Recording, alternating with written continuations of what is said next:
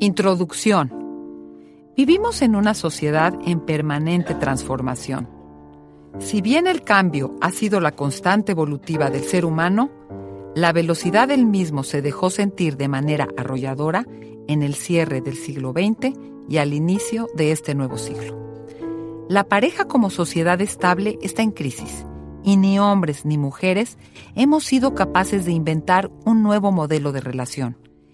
Este desencuentro emocional nos lleva a cuestionar las relaciones y muchas veces a la ruptura amorosa. Es clara la necesidad de desarrollar formas nuevas y mejores de relación entre hombres y mujeres, las cuales faciliten una mayor satisfacción y funcionalidad. En contraposición con la idea del amor eterno, hoy podríamos pensar que el amor es eterno mientras dura.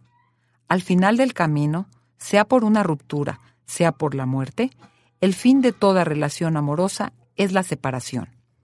Las separaciones amorosas generan una experiencia caótica, por lo que antes de continuar con la vida se necesita recoger las piezas. Ser conscientes de la necesidad de atravesar un proceso de duelo es requisito para salir airosos de esta vivencia.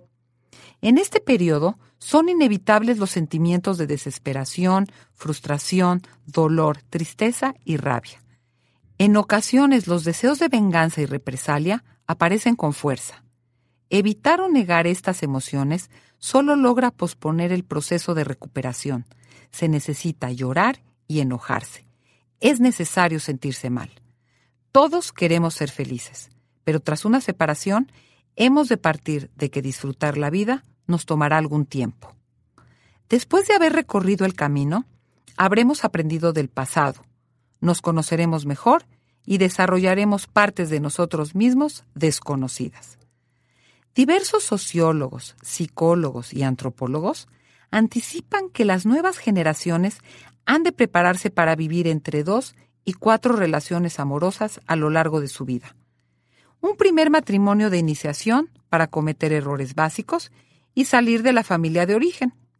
Un segundo matrimonio que convierte a la pareja en padres, relación que sería de mayor duración y se vería agotada cuando los hijos hayan crecido.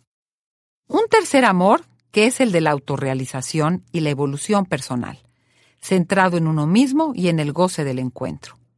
Y una última relación para los años del ocaso, cuando la pareja se acompaña de manera más espiritual. Aunque somos seres únicos, con experiencias únicas, existen patrones similares que necesitamos atravesar cuando nos separamos. Estos patrones son muy parecidos a los pasos a seguir en cualquier crisis de la vida. Podemos distinguir cinco etapas que facilitan atravesar el proceso. La conquista de cada una nos prepara para avanzar a la siguiente y aproximarnos a la cima mencionada de una manera fortalecida. 1 salir del caos y retomar el equilibrio atravesando el duelo. 2. Aprender a estar solo cómodamente. 3. Construir amistades sólidas. 4. Iniciar relaciones eróticas o amorosas de corta duración. Experiencias que nos permitirán reaprender a amar y recuperar la confianza. 5. Generar una relación estable de larga duración o bien elegir la soltería como opción de vida temporal o permanente. Volver a empezar te acompaña en el recorrido que estás iniciando. Te permite reconocer emociones, generar ideas, desafiar creencias rígidas, aprovechar sugerencias, cuestionar prejuicios, elegir propuestas y sin duda te facilita dejar atrás una etapa dolorosa para dar cabida a un nuevo proyecto de vida que sabemos que deseas desde hace tiempo y que hoy puede convertirse en tu realidad. Cuando escuches la palabra matrimonio, nos referimos a cualquier relación amorosa comprometida, no necesariamente institucional. Hoy existen muchos modelos amorosos que no son necesariamente matrimoniales, pero sí son comprometidos. Hablar de divorcio es hablar de ruptura. Hablar de matrimonio es hablar de relación amorosa comprometida.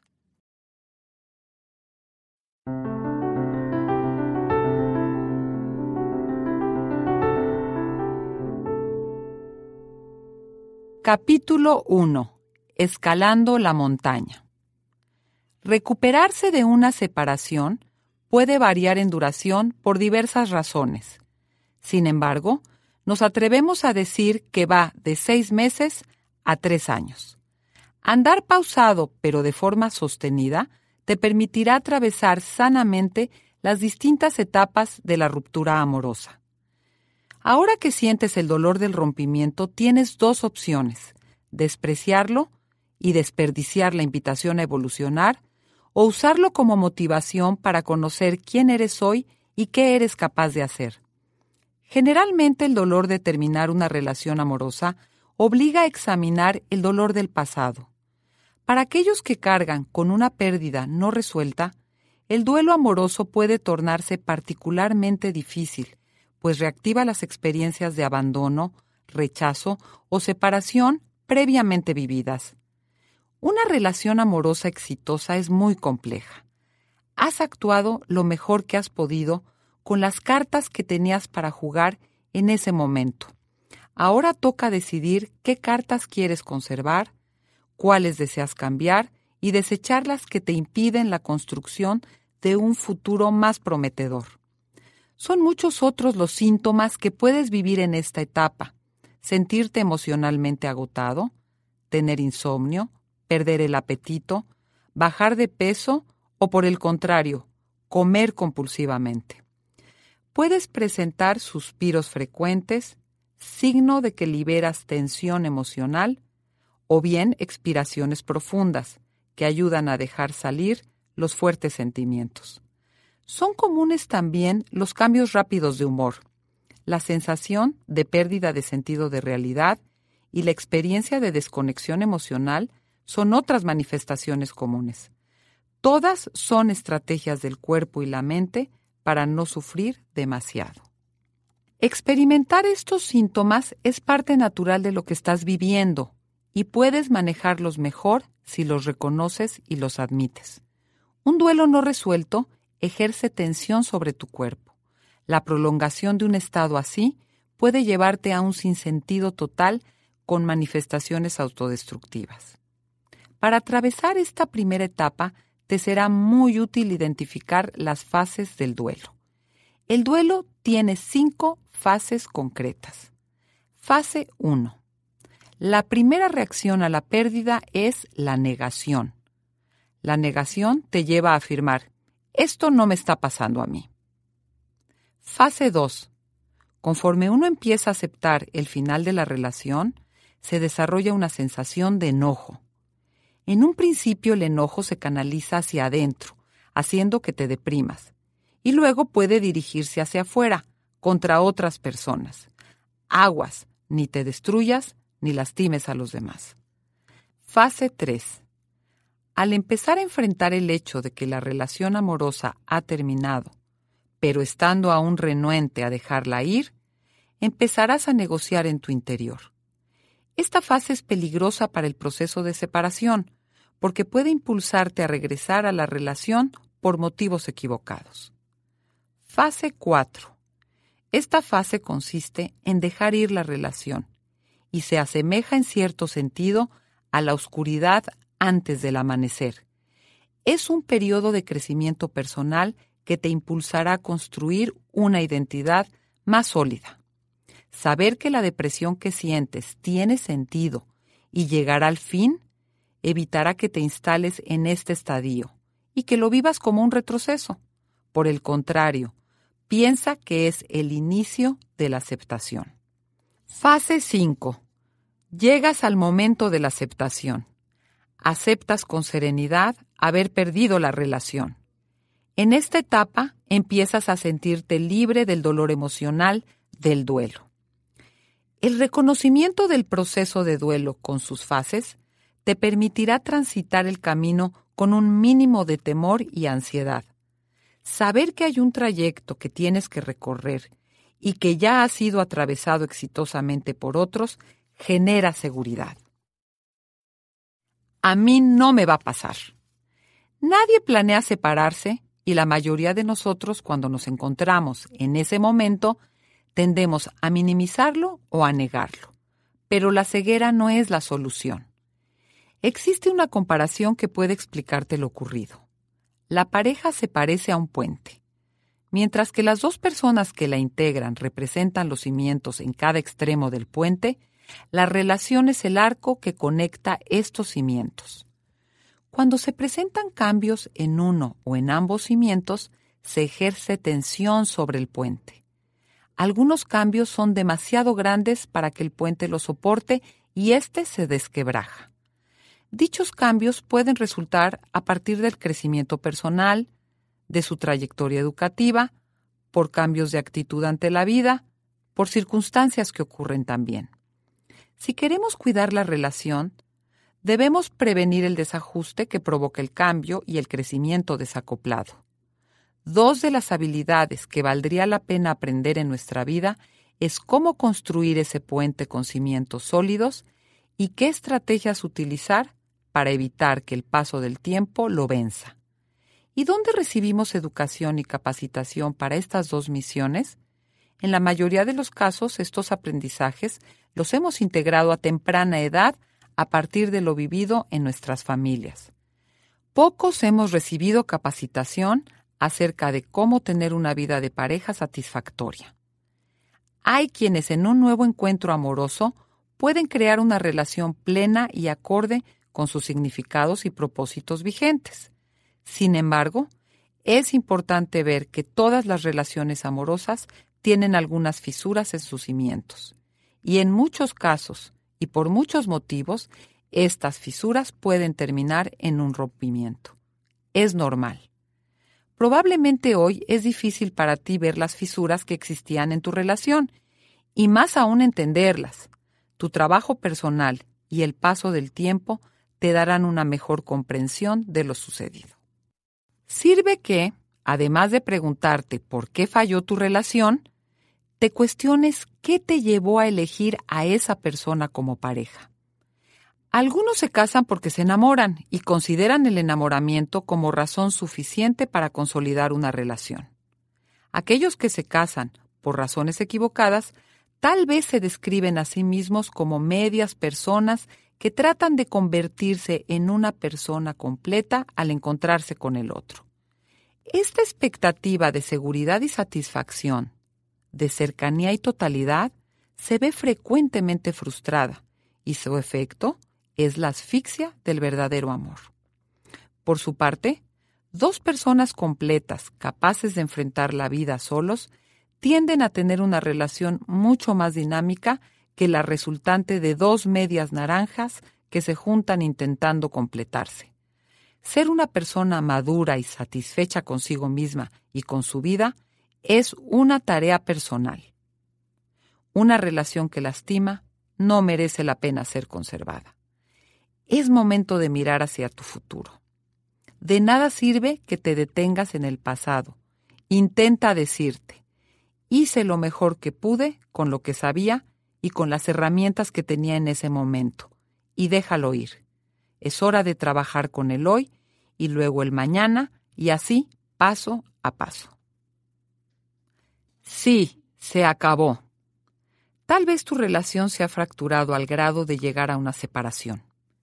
Quizás estás pensando en el divorcio, pero el final no es definitivo. Estar distanciados puede servir para cambiar los viejos patrones de interacción. Es fácil volver a vivir juntos, pero si las dos personas no cambian, será difícil transformar la antigua relación. Por esta razón te recomendamos escalar la montaña antes de abrir la posibilidad de regresar con tu antigua pareja.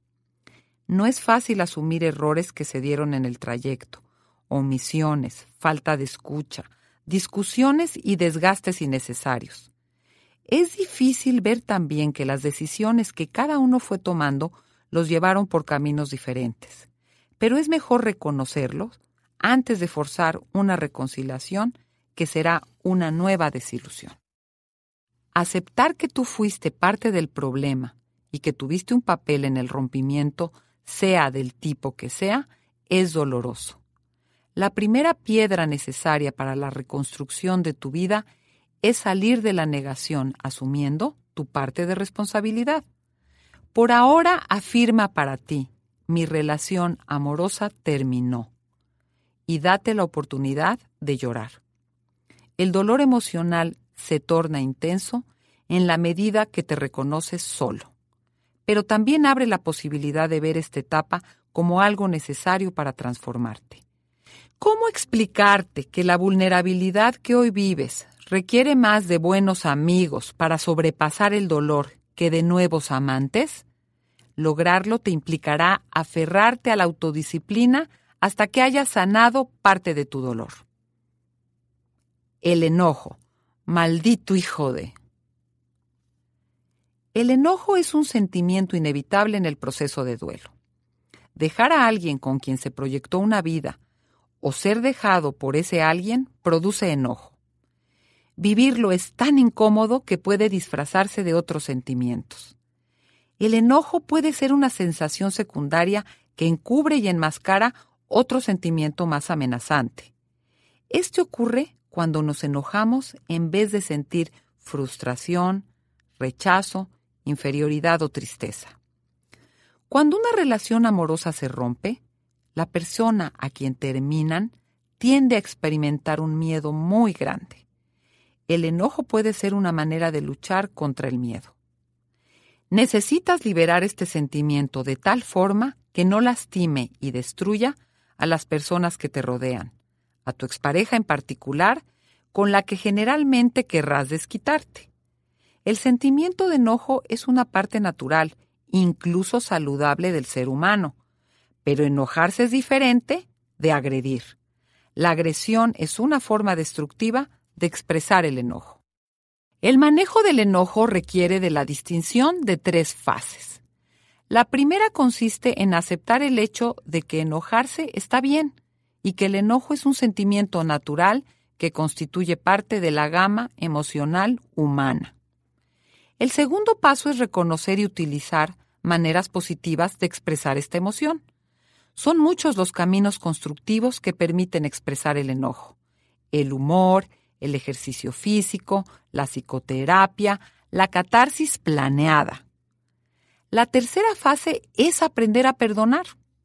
Esta etapa no solo consiste en perdonar a la otra persona, sino en perdonarte a ti mismo. Si te centras en culpar al otro por el fin de tu relación, eres de las personas que no han hecho un suficiente trabajo consigo mismo.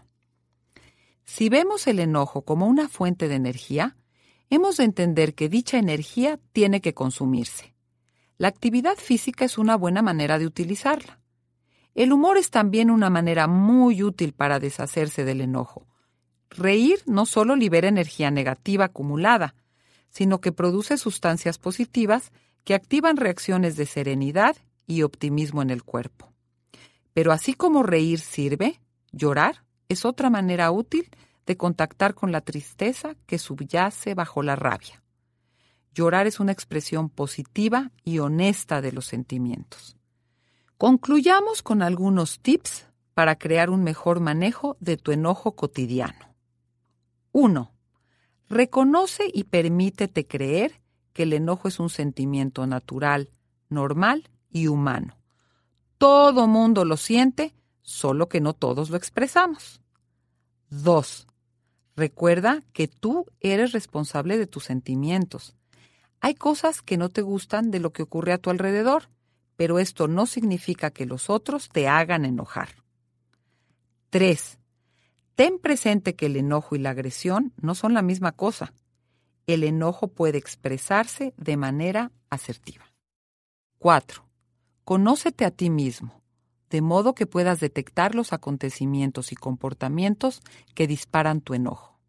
5. Aprende a relajarte y usa esta herramienta cuando se dispare tu rabia.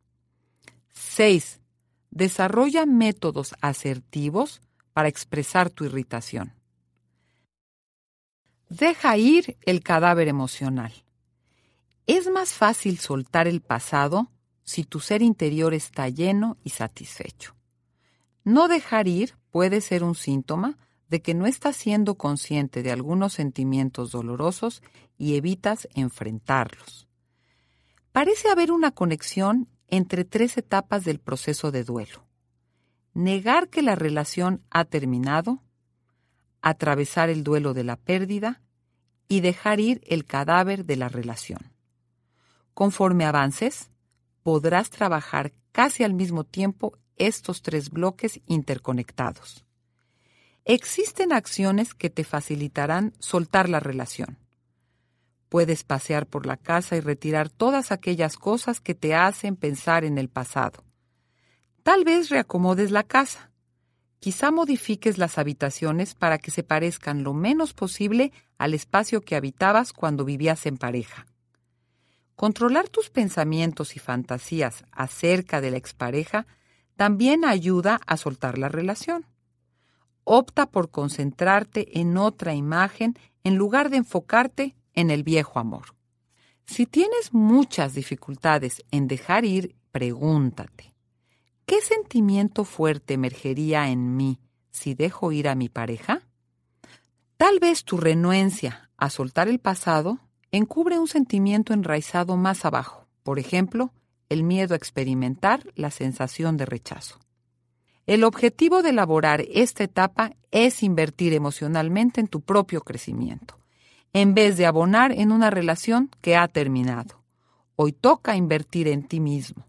Es momento de abrir una cuenta emocional personal.